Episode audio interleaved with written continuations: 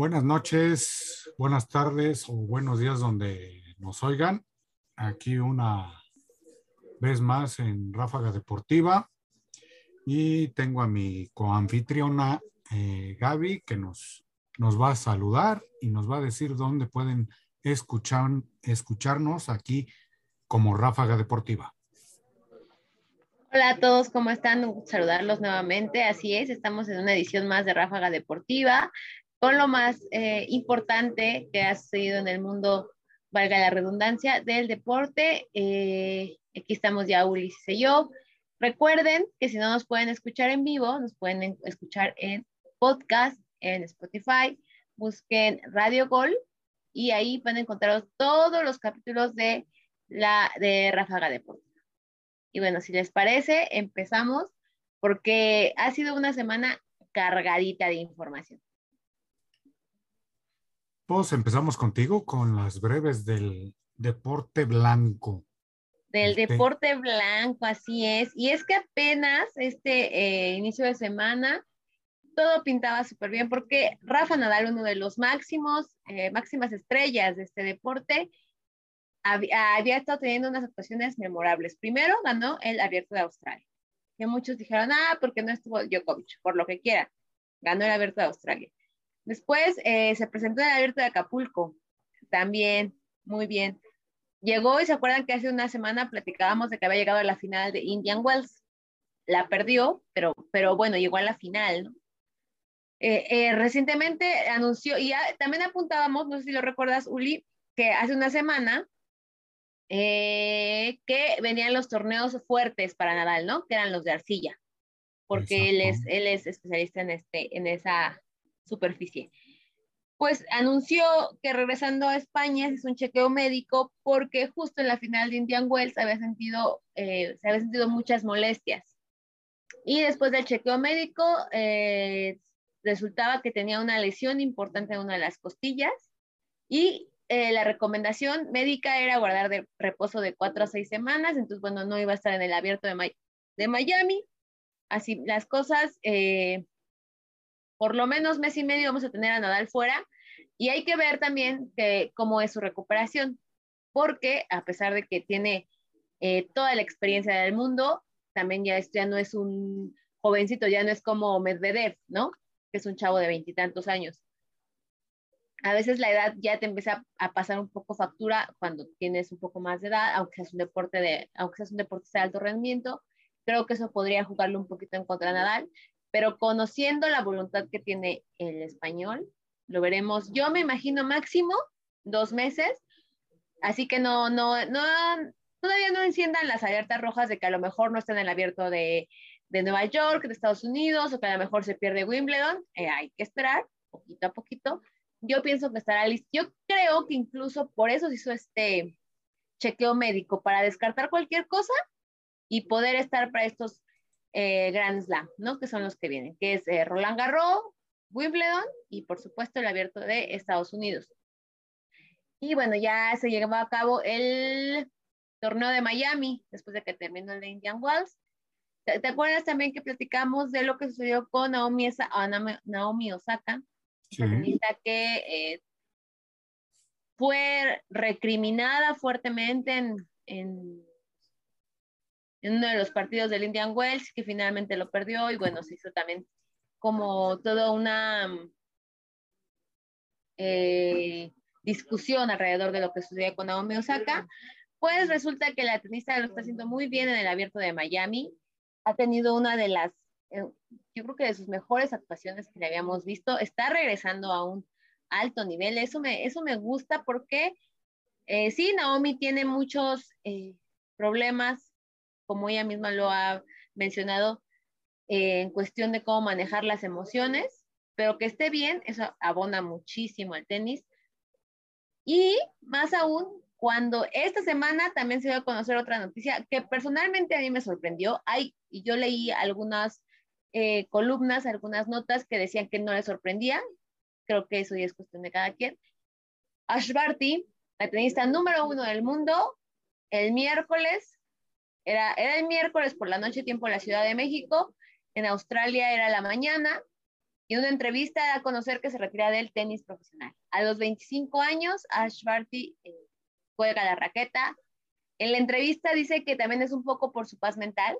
Yo creo que hay que poner más foco ya, o sea, no es como de hay algo que suceda y ya. Creo que hay que ponerle ya el foco verdaderamente a, lo que está pasando a muchos deportistas de élite, que es qué tanto les está afectando mentalmente y a veces solo entrenan el físico. Y creo que también es muy importante para competir en las altas esferas que ellos lo hacen, creo que es muy importante que eh, se entrene su, su mentalidad. Ash Barty eh, ganó el Abierto de Australia. Ash Barty eh, fue de estas tenistas que no eran con esta hermosura o con esta presencia como Sharapova, ¿no? Que no tenían el carácter o el desdén de, de Serena Williams, de las Williams. Y aún así se supo irse colando, supo ir haciendo su carrera. No fue nada fácil porque Ash empezó desde muy chiquita, desde, de hecho, había muchas fotos durante todo el día siguiente, que fue el jueves, después de que se dio a conocer la noticia, muchos tenistas de todas las partes del mundo que te puedas imaginar, eh, la reconocían, le aplaudían incluso algunos la decisión y pues se va. Ash Barty deja de ser la número uno del mundo. Ahora ya se le dio la número, por esta, por esta semana se le dio la un número uno del mundo a, a, otro, a otra tenista, ahorita no, no recuerdo bien el nombre, pero eh, pues sí, es, es, importante que más eh, entrenadores se lleven, eh, entrenen también a los deportistas en cuanto a mentalidad, en cuanto a cómo enfrentar los retos, en cuanto a, tratar de ser firmes, tratar de ser fuertes mentalmente. Creo que hoy más que, en, otras, en otras temporadas se debe de, fijar en eso. Y en todos los deportes, ¿eh? pasa en el béisbol, pasa en el americano, incluso en el americano se han dado casos en el que eh, ellos lo desfogan con la violencia, ¿no? Se han dado cosas que muchos, muchos eh, jugadores de americano desfogan este estrés que luego a veces traen volviéndose un poco violentos. Entonces creo que hay que poner el foco en, en la, el entrenamiento mental de los deportistas de élite. y bueno, hasta aquí las breves del tenis de esta semana. Bueno, nada más como para cerrar, Paulina Badosa eh, avanza en los, en el, sigue avanzando en el abierto de Miami y ah, se me fue ahorita el otro, pero Murray, Medvedev venció a Murray también en el abierto de Miami. A ese torneo hay que ponerle atención. A veces a los torneos que no son ni Masters 1000 ni Grand Slam se les pone la atención de video, pero creo que el abierto de Miami es uno de, mis, de mis torneos favoritos. No sé si el de la gente, pero sí de mis torneos favoritos. Así que, eh, pues hay que seguirlos. Y sí, sí que, bueno, y ahora pasamos con mi compañero Uli, que nos va, a hablar, nos va a hablar de las breves de la NBA y de la NFL. Adelante, Uli. Gracias, Gaby. Pues vamos a empezar con el, el deporte de las tacleadas. La semana se dio de que los Bills firmaron a James Jamison Crowder por un acuerdo de un año por cuatro millones de dólares. Esa es una de las noticias y de los tantos cambios que se están dando. Los 49 de San Francisco este, firmaron al ex tackle defensivo de las Águilas, Hassan Ridway, por un acuerdo de 2.5 millones de dólares por un año. Y en otras, Devante Adams acaba de comprar una casa en Las Vegas, justo al lado de su nuevo mariscal de campo, Derek Carr. Que bien sabemos, creo, Derek Carr y Devante Adams eh, salieron de un equipo colegial. Entonces, para esto, este, pues están otra vez haciendo esa mancuerna que hicieron en el colegial y ahora están los dos en, con los malosos de de Las Vegas, ya iba a decir de Los Ángeles. A todos nos pasa, a todos nos pasa todavía. Y Devante Adams, eh, con la noticia de que tuvo un acuerdo de cinco años y el valor de él, por eso ni se quedó en, en, este, en Green Bay, son de 141 millón, millones de dólares, casi lo mismo que, que este Aaron Rodgers, que al principio se había dicho que iba a ganar 200 millones de, de dólares Aaron Rodgers, pero se bajó como 50 millones. Pues más o menos Devante Adams estaba pidiendo casi lo mismo. Por eso no se quedó en los empacadores de Green Bay y era uno de sus receptores este, favoritos de Aaron Rodgers. Entonces, por el tope salarial, pues tuvieron que decirle las gracias a Devante Adams y, y, todavía Aaron Rodgers este, permanece con los, con los empacadores. En otra, este, los 49 han creado un espacio en, en tope y reestructurando los contratos del tight George Kittle y, y el tackle defensivo Hamster por el equipo no se verá obligado a liberar a Jimmy Garapolo como resultado como resultado que puede seguir buscando un socio comercial se refiere que como moneda de cambio, porque como no se dio y aparte sabemos que fue operado, eh, fue operado por, por una cirugía en la, creo que en la rodilla o en el, o en el brazo. Entonces, como a que a varios equipos no les convino, pero esto yo creo, yo creo a mediados de mayo o principios de junio ya se podría hacer este, se podría hacer algunos cambios ahí monedas de cambio con este con Jimmy Garapolo, porque bien sabemos que este tanto aficionados como pues no el mismo equipo, pero como que ya el gerente general y el entrenador no, no le dan mucha confianza ya a Jimmy Garapolo, aunque dicen ellos que sí. Y los Brown están intercambiando a, a Case Keenum por una selección de séptima ronda. Case Keenum es el es el suplente de del que también ya no es ni mariscal de campo de, los cafés por lo de la llegada de Sean Watson. Y ahora pasando a la, a la NBA, la rodilla de, de, de John Moran estará de baja por lo menos dos semanas y se asegura que el propio Telo Jenkins, quien ha comentado que será entonces cuando se volverá a evaluar su, su rodilla para comprobar su estado. No obstante, el técnico se ha mostrado también optimista con respecto a las opciones del base de estar completamente recuperado antes de los playoffs. ¿Cómo ves? Pues muy bien y muy completa toda la información que nos traes. Y ahora pues vamos a entrar al deporte del balompié mexicano femenil con nuestra compañera Gaby Martínez.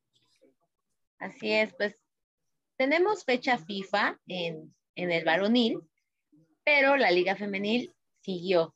Primero, si les parece, vamos con todos los partidos que se llevaron a cabo el lunes pasado, que fue festivo, y la liga tuvo bien eh, estar poner como casi toda la, por lo menos seis juegos de la liga fueron el 21 de marzo. Así que para los que somos amantes del fútbol femenil, para los que son seguidores del fútbol femenil, fue un descanso muy bueno, ¿no? Descansar el, el 21 de marzo. Y si les parece, vamos primero con los resultados después de la jornada 12. Atlas venció a Juárez, Pachuca venció a Cruz Azul, América goleó a Toluca, Chivas venció a Puebla por la mínima diferencia, eh, Tigres goleó a León, León que anda muy mal en el fútbol femenil. Pumas de visita, este fue uno de los de las campanadas de la jornada, venció 2-0 a Mazatlán, pero la campanada, o sea, el, resultado, el que nadie nos esperábamos, Cholos vence 2-0 a Rayados, 2-0 y le quita lo invicto. Nadie, o sea, si tú apostabas a Cholos, te iban a decir loco, Uli, así te la pongo. Y vino Cholo, bueno, fue en su casa, pero venció a Rayadas, les quita el invicto, no les quita el primer lugar porque Rayadas, hay, que recordar que están invictas, o sea, dejen ustedes que no, que, que no perdieran, ganaban todos sus juegos, estaban arrasando y vino Cholos para quitarles esa, esa racha invicta. Y si les parece, vamos a lo que fue, eh, cómo quedan los equipos después de la jornada 12. Monterrey en primer lugar, seguida de las Amazonas, después Guadalajara, América, Pachuca, Atlas, Pumas, Gallos Blancos eh, quedan en el lugar número 8, seguidos de Tijuana, que el triunfo de Monterrey las revitalizó. Viene Cruz Azul, León, Puebla, Toluca, Santos, y aquí viene la parte baja de la tabla, en lugar número 15 Mazatlán, 16 Necaxa, 17 Atlético de San Luis, y en 18 el eh, Juárez. Y ahorita les voy a dar eh, el goleo individual, que también está muy cerrado. Me da mucho gusto que haya muchos goles en el fútbol femenil. Y el primer lugar, después de la goleada que les platiqué, lo tiene Stephanie Mayor de las Amazonas con 11 tantos, seguida de Licha Cervantes con 11 tantos, Charlín Corral con 11 tantos, luego viene Katy Killer Martínez que tiene 8, Mónica del tiene 7 y René Fisher de las Amazonas con 7 tantos. Así terminó la jornada 12. Y bueno, aprovechando que hay eh, fecha FIFA del lado varonil, pues vámonos con la, eh, lo que ha sucedido en la jornada 13 de la Liga MX eh, femenil. Permítame porque mi internet está un poquito lentillo.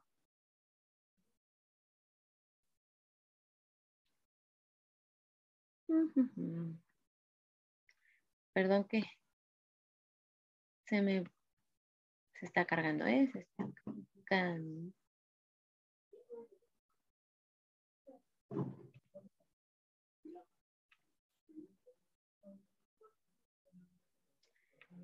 Vamos con la jornada 13. Cruz Azul venció, bueno, ya, y estos son los partidos que ya se jugaron. Cruz Azul 2-1 a Atlas, Atlas que por momentos está bien, pero luego se vuelve a caer. Juárez le, ganó 1-0 a Pumas, que también fue de visita. Rayadas volvió a vencer, ahora fue de local nuevamente, 3-1 a Santos. Puebla empató con el América, este fue un resultadazo para Puebla y Tigres otra goleada 6-0 contra el San Luis. Y los partidos para este lunes, Toluca se enfrentará a Querétaro, Pachuca enfrentará a Mazatán, León enfrentará a Chivas y Cholos le hará los honores al Necaxa. Bueno, esos son los partidos para este lunes. Por si juega su equipo, apúntenlos. Ahí va a estar eh, toda. Ahí, están los, los juegos y bueno, eso, es todo por el momento del fútbol femenil de la Liga MX.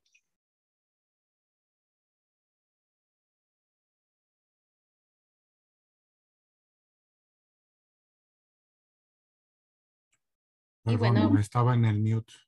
No te preocupes. Y bueno, ahora vamos con, eh, vamos a seguir platicando de fútbol, si les parece. Eh, bueno, ya hasta este, hasta el momento en el que estamos aquí con ustedes compartiendo las noticias. Ya México jugó dos de los, dos de los tres juegos que se tienen programados para esta fecha FIFA. ¿Qué te ha parecido la selección mexicana hoy? Todavía este, queda mucho a deber la selección y más por el, la estrategia que está manejando el Tata Martino. Pero han sobresalido varios jugadores con los que convocaron, entre esos Johan Vázquez, que fue muy felicitado porque supo nulificar al famoso delantero de los Estados Unidos, este que tiene un este, apellido este como croata, ¿no? Gaby. Sí. Este Pulisic.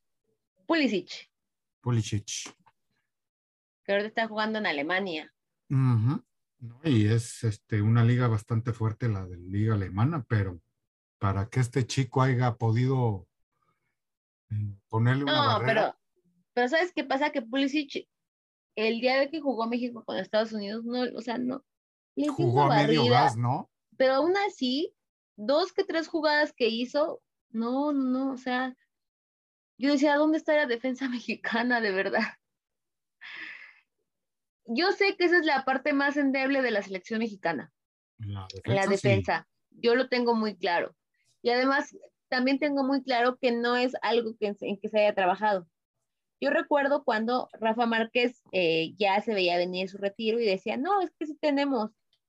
Y decían, yo no veo a nadie con el talento, con la... Eh, con el liderazgo de Rafa para continuar con su legado. La mayoría de las personas decían que sí. Está demostradísimo que no es así. No tenemos defensa, pero además dijéramos, bueno, no tienes defensa, pero tienes una media cancha y tienes una delantera que, que hace que las, los porteros rivales se queden eh, o, o, que detengan un poco a los rivales. Tampoco. O sea, en el partido contra Estados Unidos, veías tú que Héctor eh, Herrera corría y corría, pero lo veías hasta un poco desubicado. Después, ah, en el juego contra Honduras, se le veía estresado, enojado, corriendo. O sea, sí es una cosa para preocuparse. Porque eh, para ahorita que estamos grabando el programa, México tiene un pie en Qatar. La selección mexicana tiene un pie en Qatar. Y eso ya se veía venir. La verdad es que aún y con todo lo que se venía diciendo, que a lo mejor quedábamos fuera, las probabilidades de quedar fuera eran mucho menores de las de entrar por el sistema de competencia, por los rivales, porque de Cancoacá van tres directos y va y hay un uno, digamos, como a la mitad, ¿no? Y en definitiva México va a estar en el Mundial. Pero ahora sí que como dice el meme que se ocupa luego mucho en las redes sociales, ¿a qué costo? O sea, imagínate tú un México-Alemania en Qatar. Digo, todavía no sabemos por qué el sorteo se va a llevar a cabo el primero de abril. Pero imagínate tú un México-Alemania. Imagínate un... Bueno, y nada más hay que poner en perspectiva que Italia, Italia, el campeón de la Euro, no va a ir a Qatar y México sí. Por segunda vez. Exacto, pero pues imagínate que alguien que ya fue campeón de Europa no va a ir al Mundial y México sí va a ir. O sea, ¿a qué costo vamos a ir al Mundial? Es a lo que iba, ¿sí me explico? Pero sí te acuerdas que te comenté que, pues digo, va a entrar. A mí no me hubiera gustado que entrara porque no tiene ni siquiera un nivel del 50%. Yo creo que ni siquiera al, 40 llega la selección mexicana. ¿eh? Está muy mal. Y sabes qué creo? Que tampoco es cosa de... Eh, todo el mundo le echamos mucha culpa, y me incluyo a Tata Martino. ¿No? Sí. Y yo creo que los jugadores tienen más culpa. Sí, la verdad sí. Actitud, ganas, pasión, sudar la camiseta, como siempre hemos dicho con los demás equipos del fútbol mexicano. O sea, no, no puedes hacer, no, no sé. Pienso yo que inclusive se debería de hablar eh, más, debería de, tener más atención lo que están dejando de hacer los futbolistas mexicanos seleccionados, los seleccionados. Hay quienes están entregándose, eh, el caso pienso de Edson Herrera, hay quienes están creciéndose la presión, el caso de Memo Ochoa, pero hay quienes no hacen nada, hay quienes han, han decaído en su nivel. Yo entiendo lo de Raúl Jiménez, porque Raúl Jiménez de verdad estuvo muy cerca de que lo que le pasara fuera una tragedia. O sea, lo de la cabeza. Sí, claro, o sea, no es, no es una cosa menor, ¿no? Lo de Raúl pudo terminar real en una tragedia. Pero el Chucky, ese Chucky que, que se atrevió, que, que, en el mundial pasado eh, gambeteaba, que hizo que literal eh, hubiera un microcismo por toda la gente que gritó cuando metió el gol contra Alemania. Ese Chucky la pasa gritando todo el juego. todo el juego. O sea, hace una jugada bien y grita tres, o sea, ponte a jugar. ¿Me explico? Ahora, hay, ahora sí que como dicen luego los papás, ni que anduviéramos tan bien como para estar quejándote de todo lo que hacen, de todo lo que te marca. O sea, creo que ahí tiene, deberíamos estar pensando, o sea, debería estar más analizando qué sucede con los jugadores que realmente el entrenador. Porque el entrenador te voy a decir algo, se va y él se va, ¿sabes? ¿Y a quién van a traer? Y le van a hacer realmente caso y de verdad van a estar comprometidos los jugadores. Yo creo que ahí está más la clave. Ahí yo, ahí yo veo. Y hay que ver la lista final que va a dar el Tata. Sí. ¿A quién va a involucrar? Porque ya Ochoa no, para estar en un mundial no te, no te va a dar lo que te dio hace unos, ¿qué será? Dos mundiales atrás. Ya le tiene que dejar el lugar a alguien. Así es. Y luego el, capricho del Tata Martino de que se sintió de que el chicharito lo haya ofendido. Mira, eso también yo creo que eh, un poco la posición de, Gerardo Martino en esta, en esa situación de querer, sabes, como imponer disciplina, ¿no?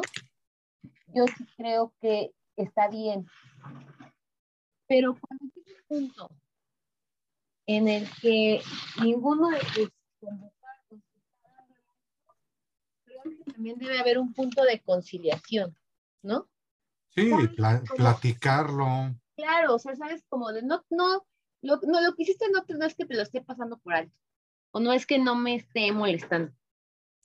Pero, eh, pues como jugador elegible, necesitamos que lo hagas, ¿no? Entonces, o, necesitamos que vengas y que juegues con la selección, ¿no? Eso creo que podría abonar tanto como entrenador a Gerardo Martino como para el jugador, porque el jugador se equivoca, eso también es una realidad, o sea, no se trata de defender al Chicharito por defenderlo, evidentemente Chicharito se equivoca. Ah, no, sí, y él mismo lo ha reconocido.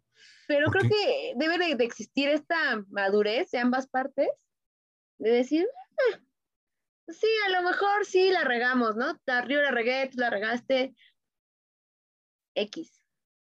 Pero también podemos eh, resolverlo y llegar a un punto en el que sea beneficioso para los dos.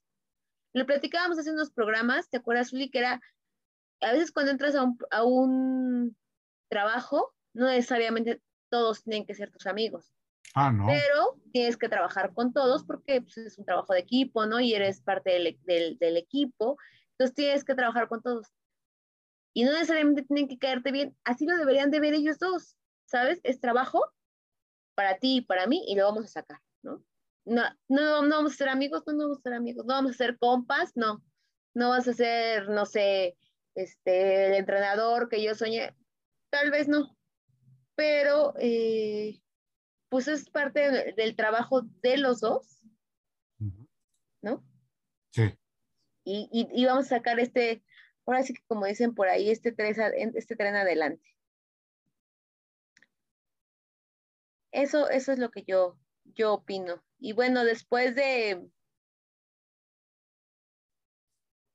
del partido contra Honduras, México ya tiene un pie en Qatar, pero la sorpresa es Canadá. Canadá tiene su boleto directo, 36 años después. La última vez que Canadá estuvo en un mundial fue en 1986. Canadá regresa a un mundial y de lo que hizo Canadá, del proceso de Canadá, deberíamos aprender todos los de la zona de CONCACAF. De verdad pues para mí Canadá va a ser, yo creo, la, la potencia ¿eh? ahora de la CONCACAF. no lo sé, no sé si potencia, porque fíjate que ellos mismos no se catalogan como, como potencia, ellos se catalogan como un equipo, un equipo que, que va a salir a hacer su mejor esfuerzo, un equipo que van a salir a dar lo mejor. Ellos son un equipo. A eso deberíamos aspirar. No hacer eh, grilla. La figura, no hacer el que sobresale, no hacer el gigante, porque el gigante, ¿de qué te sirve, no?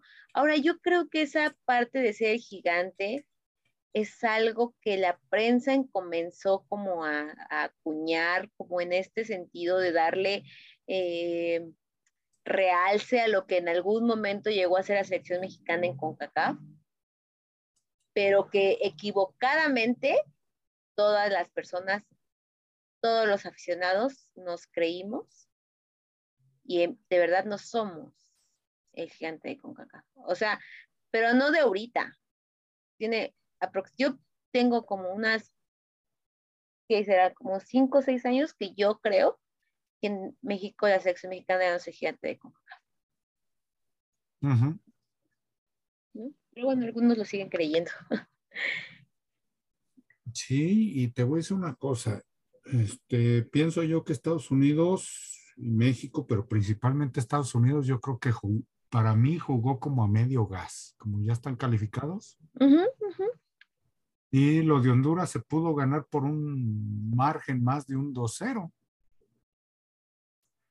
Puede ser. Porque la verdad, este. No, ¿de, México a Honduras? Sí, se había podido ganar por 2-0.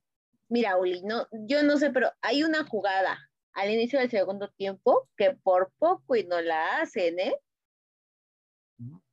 O sea, es este, esa nos, nos salva un poco Memo, porque la agarra votando, no es exactamente que delantero, pero la agarra votando, saca un disparo, y yo dije, ay, ya, ya, ya, ya, ya, ya, ya, ya.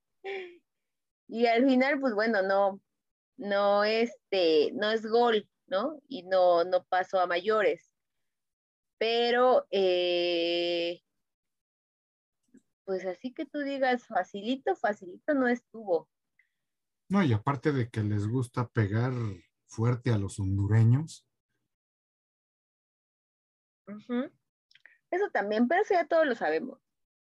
Tampoco es algo que sea nuevo, ¿no? O sea, eso, esta cuestión de que eh, son muy duros con los mexicanos, y no solo con el deportista, ¿eh?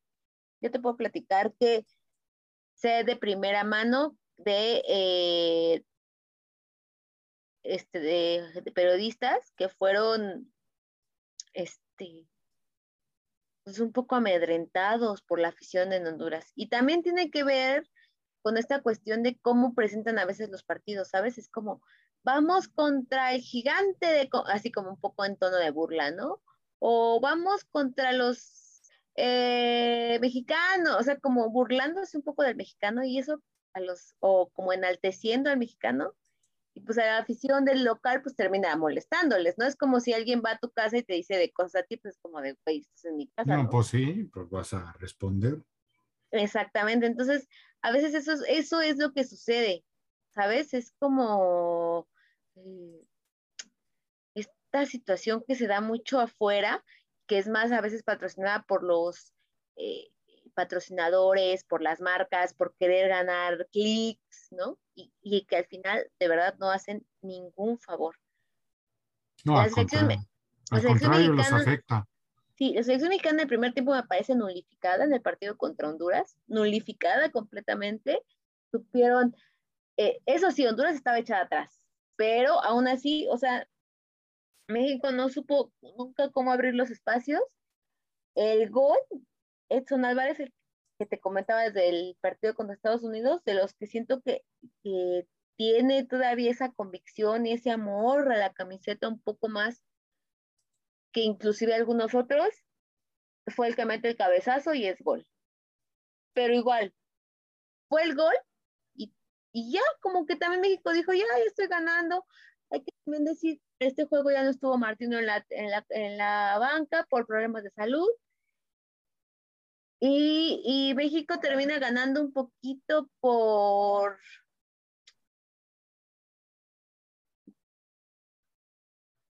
por convicción, pero también termina ganando, eh, también termina, siento que un poco conformándose. Pudo haber hecho más, yo pienso. Pues sí, pues vamos a ver cómo nos va contra El Salvador. Yo creo ya ese se debe de ganar no nada más con un gol. Sí, yo creo que ahí ya estamos otra vez en casa, ¿no? En el Azteca. Exactamente, por eso te digo, a ver, porque supuestamente debe de pesar el Azteca, pero ya hace años que no pesa el Azteca para la selección ah, mexicana. Sí. tiene muchísimo tiempo que no. Para mí parece que pesa más para el visitante que para el local. No, ¿sabes qué siento? que, pesa, que es más estresante por este, esta presión que cuentas tú, ¿no? Que es como de, ay, si pierdo todo se me van a venir encima. Te soy sincero, yo ya hace mucho que no sigo yo a la selección. Prefiero seguir a las Chivas que a la selección. bueno, mira, también así que digamos que bien andan las Chivas, pues no. Ah, no, no, no, sí. Pero, bueno, creo que... como si dice, ya es un decir que prefieras ver a las Chivas que a la selección. Exacto. Pues vamos a seguir este, todavía con el fútbol, pero ahora del otro lado del charco del continente americano, ahora nos vamos al continente europeo con la Champions femenil. Ay, sí. Delante, Gaby. Hubo Champions femenil, la verdad, grandes partidos. Primero eh, tuvimos el miércoles, son los cuartos de final. Algunas precisiones para los cuartos de final. La primera es, eh, ya iba a haber bar este, para estos cuartos de final. Eh, algunos debutantes en, en esta instancia, por supuesto los favoritos. Y uno, yo esperaba marcadores más abultados, pero la mayoría fueron cerrados y eso es muy bueno para el fútbol femenil porque nos dice que eh, cada vez hay más equipos mejor preparados, que la brecha se está, cerrando, se está, se está cerrando porque hay muchos equipos con muy buenas jugadoras, muy talentosas, pero si les parece vamos de lleno con los juegos, y es que primero se enfrentaron el Bayern contra el París, Bayern estuvo con la ventaja por lo menos hasta el minuto 60 y después el París le dio la vuelta, el París muy, muy bien eh, estructurado. El gol del Bayern fue un, poco incluso por eh, suerte. El París, mucho mejor equipo, y bueno, al final termina llevándose el trofeo. Y después se vino el clásico español, pero la versión femenil. Real Madrid recibía al Barcelona. El Real Madrid inicia ganando con un gol de Olga, muy buen gol me parece. Las eh, culés haciendo el juego que, normalmente hacen, no se echaron para atrás, mucho menos. En el segundo tiempo, un penal dudoso que a mí me parecía, en mi punto de vista, que debía haberse considerado en el VAR. No se revisa en el VAR, se da por bueno el gol y eh, llega el empate. Después aparece el balón de oro, Alexia Putellas, hace el segundo gol. Finalmente, el Barcelona gana por marcador de 3-1 al Real Madrid. Hay que recordar que Previo a este encuentro se van enfrentado en la Liga Iberdrola, y ahí el Barça le había metido 5-0 al Real Madrid. La verdad, les digo, fue un muy buen partido. Y después, el miércoles, tuvimos otro gran partido. La Juve eh, recibía a Lyon. estas que también fueron, han sido de los equipos más eh, fuertes en la Liga, en la Champions League femenil. Hasta antes del Barcelona, ellas eran las campeonas. Son constantes en estas, en estas instancias iban ganándole a la Juve por marcador de 1-0 y la Juve hizo una remontada épica, de esas que te paran del asiento a gritar. Primero anotó el, empate como al minuto 70, después ya casi al final hacen el 2-1 y los locales, la Juve, se queda con la victoria. Y ese mismo día, pero más tarde, se enfrentaban el Arsenal y el Wolfsburgo. Muy cerrado el partido, igual de cerrado terminó el marcador, eh, termina 1-1. Creo que este va a ser el duelo más cerrado de los cuartos de, final de, ida. Hay que recordar que fueron los cuartos de final de ida. Va a ser eh, de los más cerrados de, estas este, citas. Y si les parece, vamos a revisar los cuartos de final de vuelta. Para el miércoles 30 de marzo, Barcelona va a recibir al Real Madrid a las 10.45 tiempo de México. No dejen de ver este juego. Más allá del fútbol y más allá de que yo soy eh, una aficionada del fútbol femenil, eh, incluso si ustedes quieren recalcitrante, este juego va a ser historia, porque se va a realizar en el Camp Nou, en el estadio del Barcelona. Y los boletos volaron, no los, no los regalaron, los boletos los vendieron. Está vendido todo el boletaje. Más de 30 mil personas van a ver este juego en vivo. Van a hacer historia porque esto nunca había pasado. Así que el Barcelona va con ventaja 3-1. Yo creo que van a pasar. Pero también es un buen escenario, ¿no? Para que eh, las del Real Madrid intenten algo distinto. En el primer juego, Kenty no salió de titular, pero entró de cambio. Vamos a esperar en este partido a ver cómo, cómo les va a las culés y a las merengues.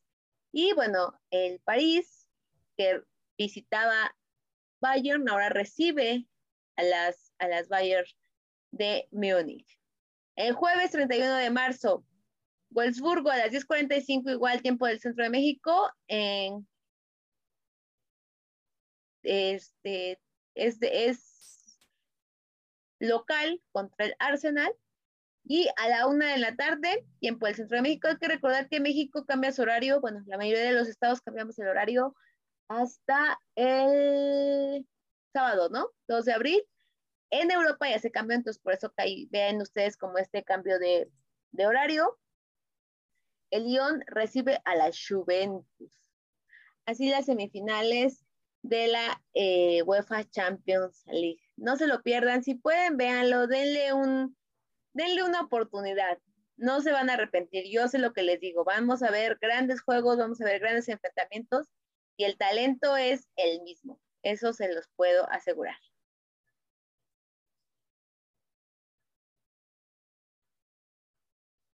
Pues muy completo. Ahora sí hubo, pero fútbol a morir, Gaby. Sí, de fútbol femenil. Y pues la, el análisis que tenemos de, de la selección y otros temas que ustedes nos pidan por medio de este de Radio Gol.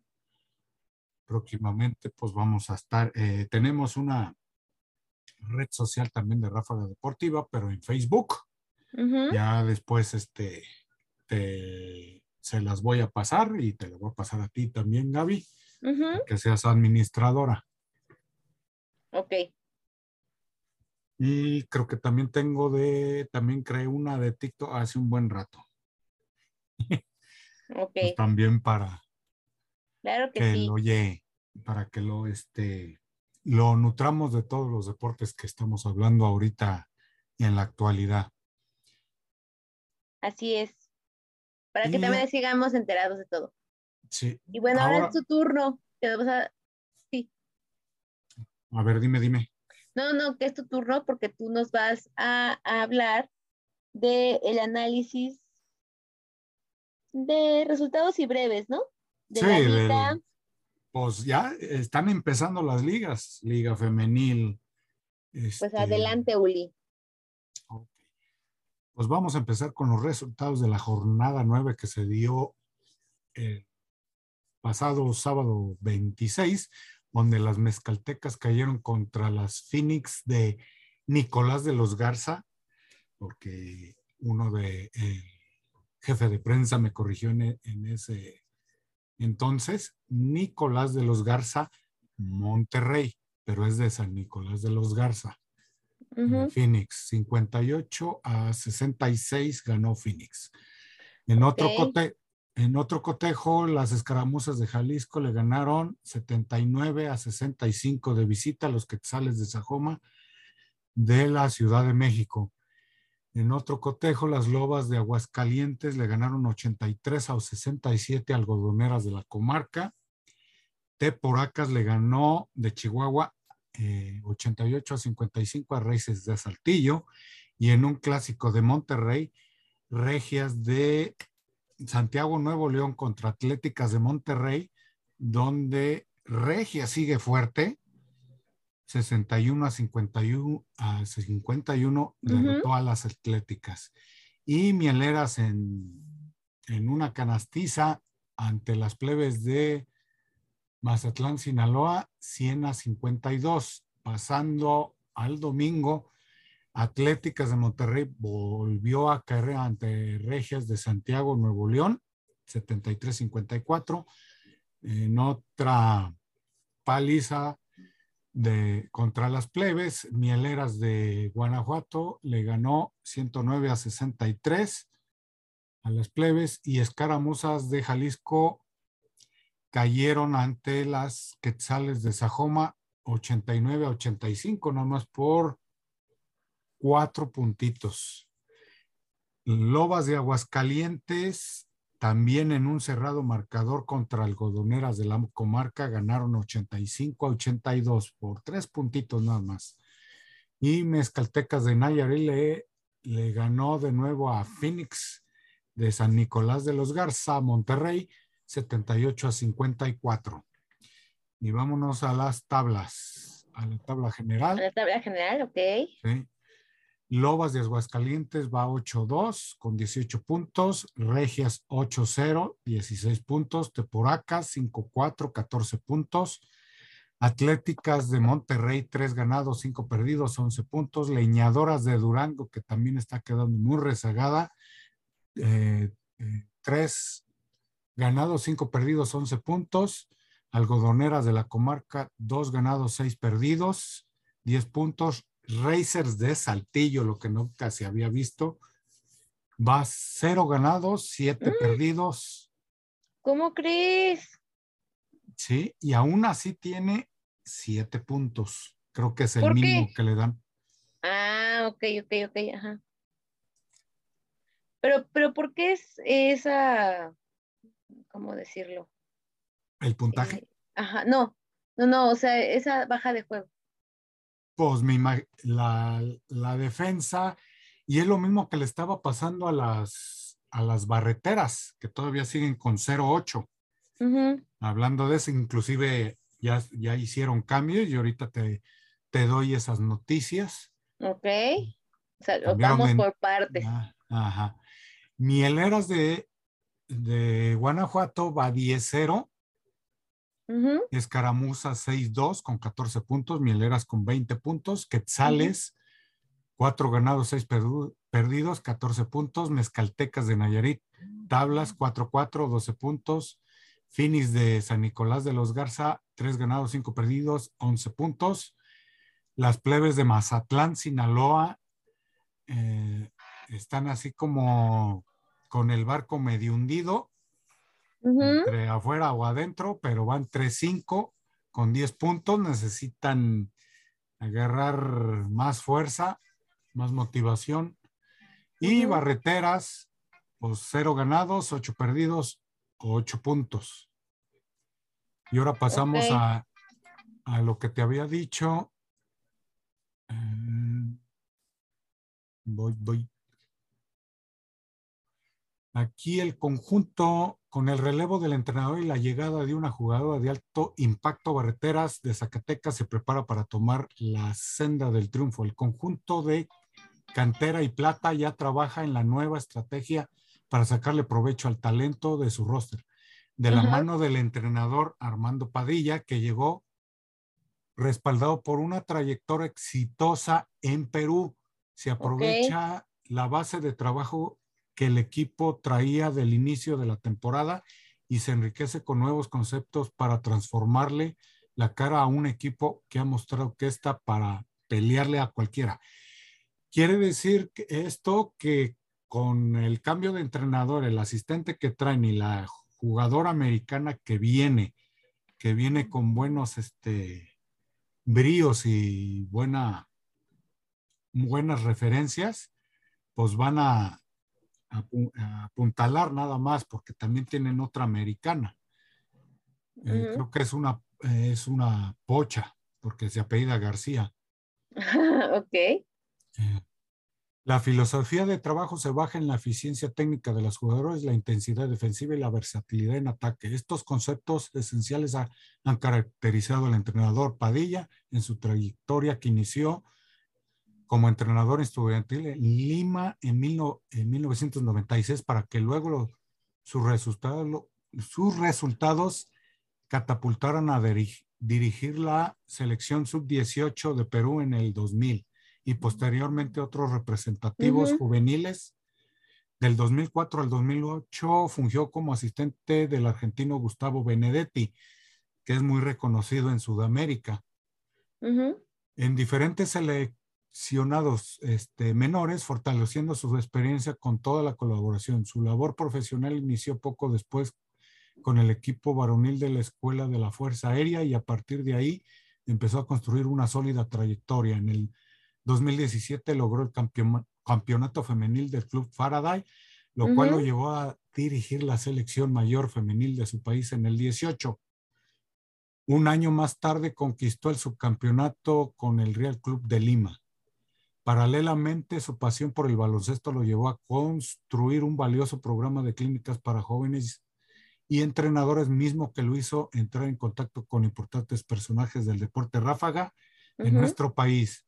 De ahí surgieron colaboraciones con la que trajeron a México en el 2021 de barreteras, que encontró en el perfil ideal para darle vuelta a resultados del inicio de la temporada. Y ahí te viene la llegada de la nueva arma para el equipo este domingo 27 de marzo, Zacatecas. Alexis, Alexis Johnson, la flamante contratación de barreteras que ofrecerá una jugadora desequilibrante en ambos lados de la cancha. Johnson cuenta con un tiro de media y larga distancia muy eficaz que complementa con gran agilidad para penetrar al aro y una gran, gran toque para tiros en, en la pintura.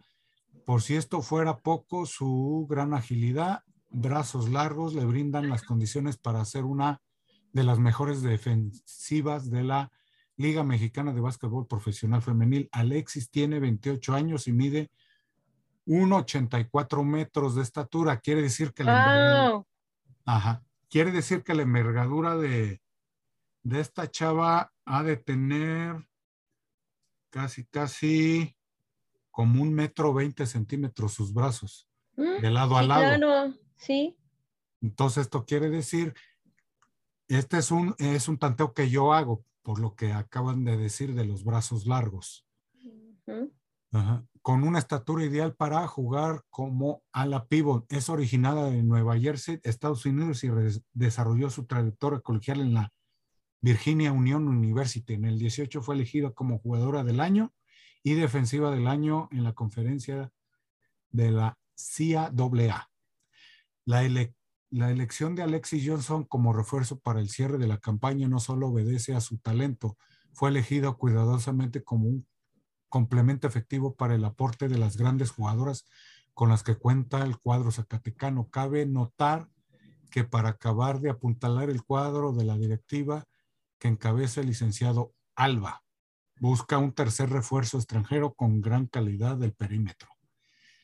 Esto me, da, me, va a me va a dar a entender que Zacatecas, este, más que darle este, fogueo a sus talentos zacatecanos, es este, poner más énfasis en la ofensiva, pero con talento americano.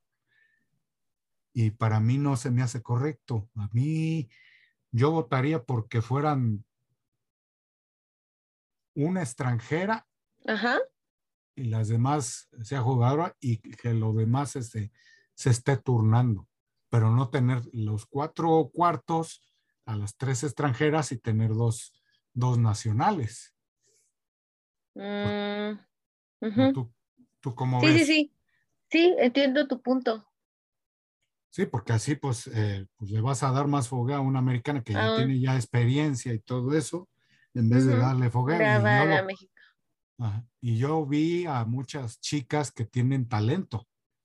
Hay una del, eh, creo que es el número 14, una, digo, no quiero ser grosero, pero es, es morenito, pero es, fuerte. Me gustó con su juego de, de piernas, su manejo de balón, la verdad me, me latió. Otra es esta, se apellida Rodríguez, porque no me acuerdo si es Alma, pero es Alma Rodríguez que me tocó entrevistarla, también tiene muy, muy buen manejo de balón. Y siguiendo con las noticias del básquetbol, ahorita...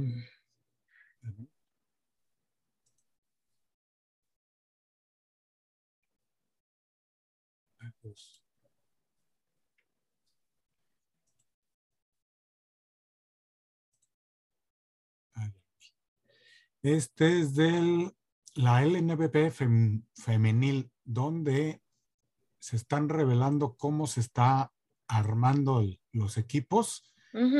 Los equipos que participarán en la Liga de Nacional de Baloncesto Profesional eh, serían las Libertadoras de Zacatecas que ha anunciado a Sonia Ortega como su entrenadora y este fin de semana tuvo su tryout para seleccionar jugadoras. Ok. Y incluso en sus redes sociales el club presentó a la estadounidense Brian Jackson, que estuvo jugando en la Liga Mexicana de Básquetbol Profesional Femenil, que es la que ahorita acabo de pasar. Estuvo jugando con las Aztecas, las Aztecas del Distrito Federal y ahora va a defender a las Libertadoras de Querétaro. Otras son las Adelitas de Chihuahua, que es otro equipo que hace ruido en la web. Con, ya presentó a sus jugadoras, que entre esas está Jacqueline Luna Castro, que jugó con las Lobas de Aguascalientes, okay. Ramírez y Saide Peraza. Las otras son las Abejas de León, que fue el primer club en anunciar su participación en la Liga Nacional de Básquetbol Profesional Femenil, ya trabaja en la selección de jugadoras. Y Astros de Jalisco y Halcones de Jalapa Femenil también ya dejaron en claro su postura para participar. Incluso los Halcones de Jalapa Femenil presentaron a Gustavo Quintero, hermano de Omar Quintero, que es el seleccionador de la selección mayor de básquetbol. Y se tiene proyectado que la temporada del torneo femenil de la Liga Nacional de Básquetbol Profesional Femenil tenga duración de tres meses, que sería de mayo a julio próximos. Entonces, esto nos da a entender que tenemos desde febrero hasta mediados de diciembre puro básquetbol con diferentes ligas. Qué chido. ¿Cómo ves? Muy bien, la verdad me da gusto. Que ya tanto básquetbol. Ajá. Y luego el 30 de, este mes inicia la CIBA Copa, el circuito de básquetbol de la costa del Pacífico, donde también Astros va a participar y que ya también tiene a sus propios jugadores. Junto, y, perdón, se me pasó también en la Liga Nacional de Básquetbol Profesional Femenil, también va a estar Panteras de Aguascalientes, que en esta a media semana a principios de semana, perdón, de, esta que está ya pasó, este, están anunciando que también van a participar, siendo que también está en la Liga Nacional de Básquetbol las Panteras de Aguascalientes. Pues por mí, esto fue todo por eh, el básquetbol mexicano y las breves y el fútbol. Pues comenzamos contigo para que eh, despidas el programa y digas este, tus redes sociales, Gaby, por favor. Así es, llegamos al final de nuestro eh, programa del día de hoy. Gracias por acompañarnos y eh, recuerden, bueno, mis redes sociales, Instagram soy Gaby-Martínez84, en Twitter soy Gabas Martínez P y bueno, ahí me pueden seguir y platicar de lo que ustedes quieran. Y vamos ahora con las redes sociales de Uli pues mis redes sociales en TikTok soy Ulises School Racing. En, Facebook tengo el Mundo Metal Deportivo de Odiseus con doble S y Metal de y Mundo Metal Deportivo de Odiseus 10, eh, en Instagram. Ya iba a decir 16, ese era mi correo. Perdón. ya nos andaba Uli dándonos su correo. Sí, este, pues esto fue una vez más otra emisión de Ráfaga Deportiva.